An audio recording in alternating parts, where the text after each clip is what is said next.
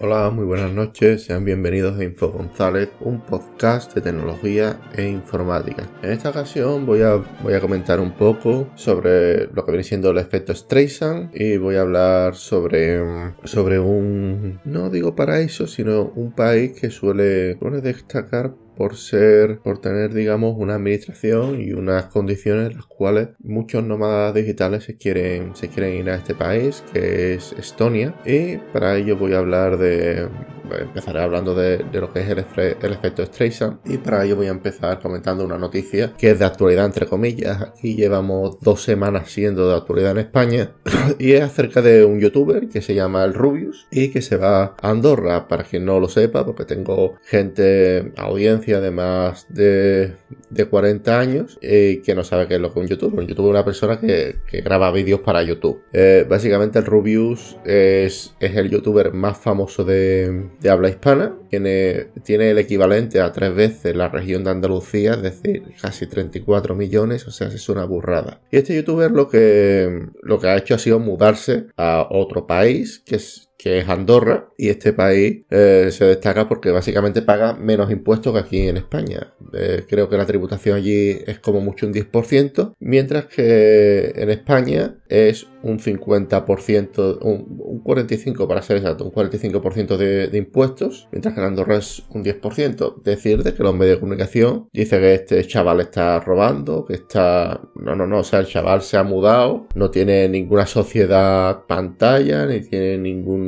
ningún trapicheo raro, sino que él ha decidido mudarse allí. De hecho, sea de paso, eh, hay ciertos youtubers que, en vez de, irse a Andorra, prefieren irse a Irlanda o prefieren irse a, vivir a Chipre, que tiene muy buen tiempo, muy, bien, muy buen clima, casi siempre hay sol y digamos de que tiene un régimen fiscal bastante favorable. Para que nos hagamos una idea, eh, allí no pagas impuestos hasta los 20.000 euros y los los impuestos son progresivos y para más de 60.000 euros pagarías un 35%. A pesar de todo, la mayoría de los youtubers, Rubius ha dicho públicamente de que se va allí mm, porque todos sus amigos están en Andorra. Y básicamente se ha, armado una pequeña polémica y ante todo esto voy a, vamos, Rubio es, libre de, irse al país que él quiera, siempre que no, que, tribute su, impuesto allí y consuma los recursos públicos de allí. En fin, no, yo no tengo ningún problema en ese sentido. Eh, en este, lo que vengo a hablar un poco es sobre el efecto Streisand que se ha producido con los medios de comunicación y este youtuber. Y es que un tema que en teoría no daría para hablar no más de, de 3-4 horas se ha convertido en un tema en el cual se habla pues todo el día durante dos semanas. Lo, lo peor de todo es que los medios de comunicación, la televisión en concreto, no ha parado de darle bombo a esa, a esa noticia.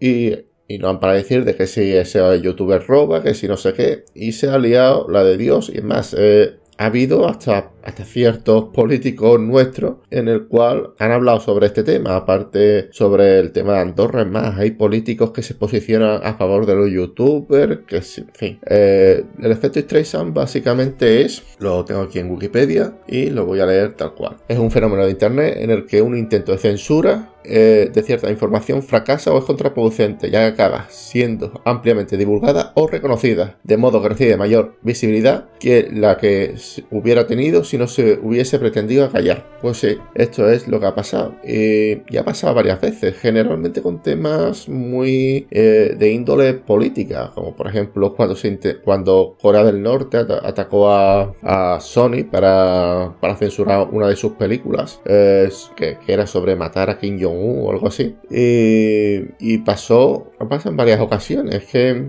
ha pasado unas cuantas veces, sobre todo eh, otro de los casos más conocidos del efecto Streisand fue con Charlie Hebdo, eh, en Francia, donde él hizo que, que, un grupo de... Él escribió una viñeta, una viñeta que no tenía, ni, no tenía gracia, no tenía nada, y sin embargo como era de, musulmanes eh, me parece que, dibujó a Mahoma con una bomba en la en esto en, el burka en el, en el, manto este se pone los musulmanes en la cabeza pues por lo visto esto provocó de que aparte de que mataran a Charlie Hebdo provocó que que no se parara de hablar sobre ese tema durante, durante semanas incluso en Francia provocó grandes manifestaciones, etcétera, por intentar censurar algo que no se podía censurar. Bien, eh, voy a hablar de Estonia, el país que crece en los emprendedores. ¿Vale? Esta noticia la he sacado de tu empresa en estonia.com. ¿Vale? Esto es más o menos más o menos lo que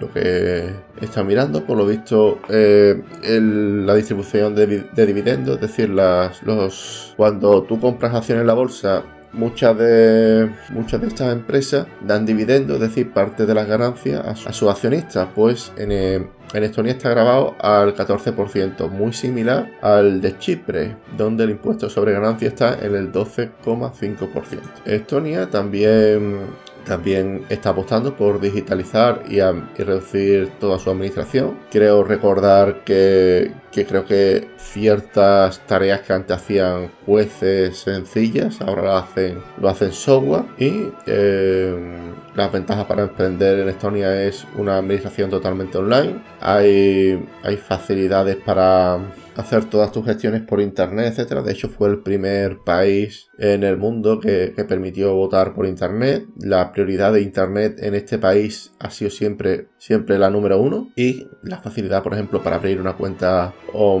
una cuenta bancaria y operar desde el minuto uno en Estonia, además de, de hacer de de que se paga se pagan menos impuestos eh, que aquí en España. Es decir, se, se paga, creo recordar que vamos, muy, muy similar al de Chipre. No, creo que creo que un 35% más o menos. El sistema de impuestos es bastante transparente y sencillo. No tienes que. No es aquí como en España, que, constantemente Hacienda te pide papeles, te pide historia, te, te exigen cartas que nunca has recibido, etc. Tiene facilidades para el pequeño para los pequeños emprendedores, es decir, para empezar no tienes jugador autónomo, además no pagas impuestos si el dinero no si, el dinero que entra se reinvierte en la empresa, siempre que esté justificado. No tiene limitaciones no hay limitaciones geográficas físicas para tu negocio. Si, si tú piensas de que tu, tu, negocio está todo por internet y es un e-commerce, no habría limitaciones para tu negocio. Pues nada, eh, es un país 100% 100% digitalizado. Decir de que Estonia es uno de esos países que, que fue que,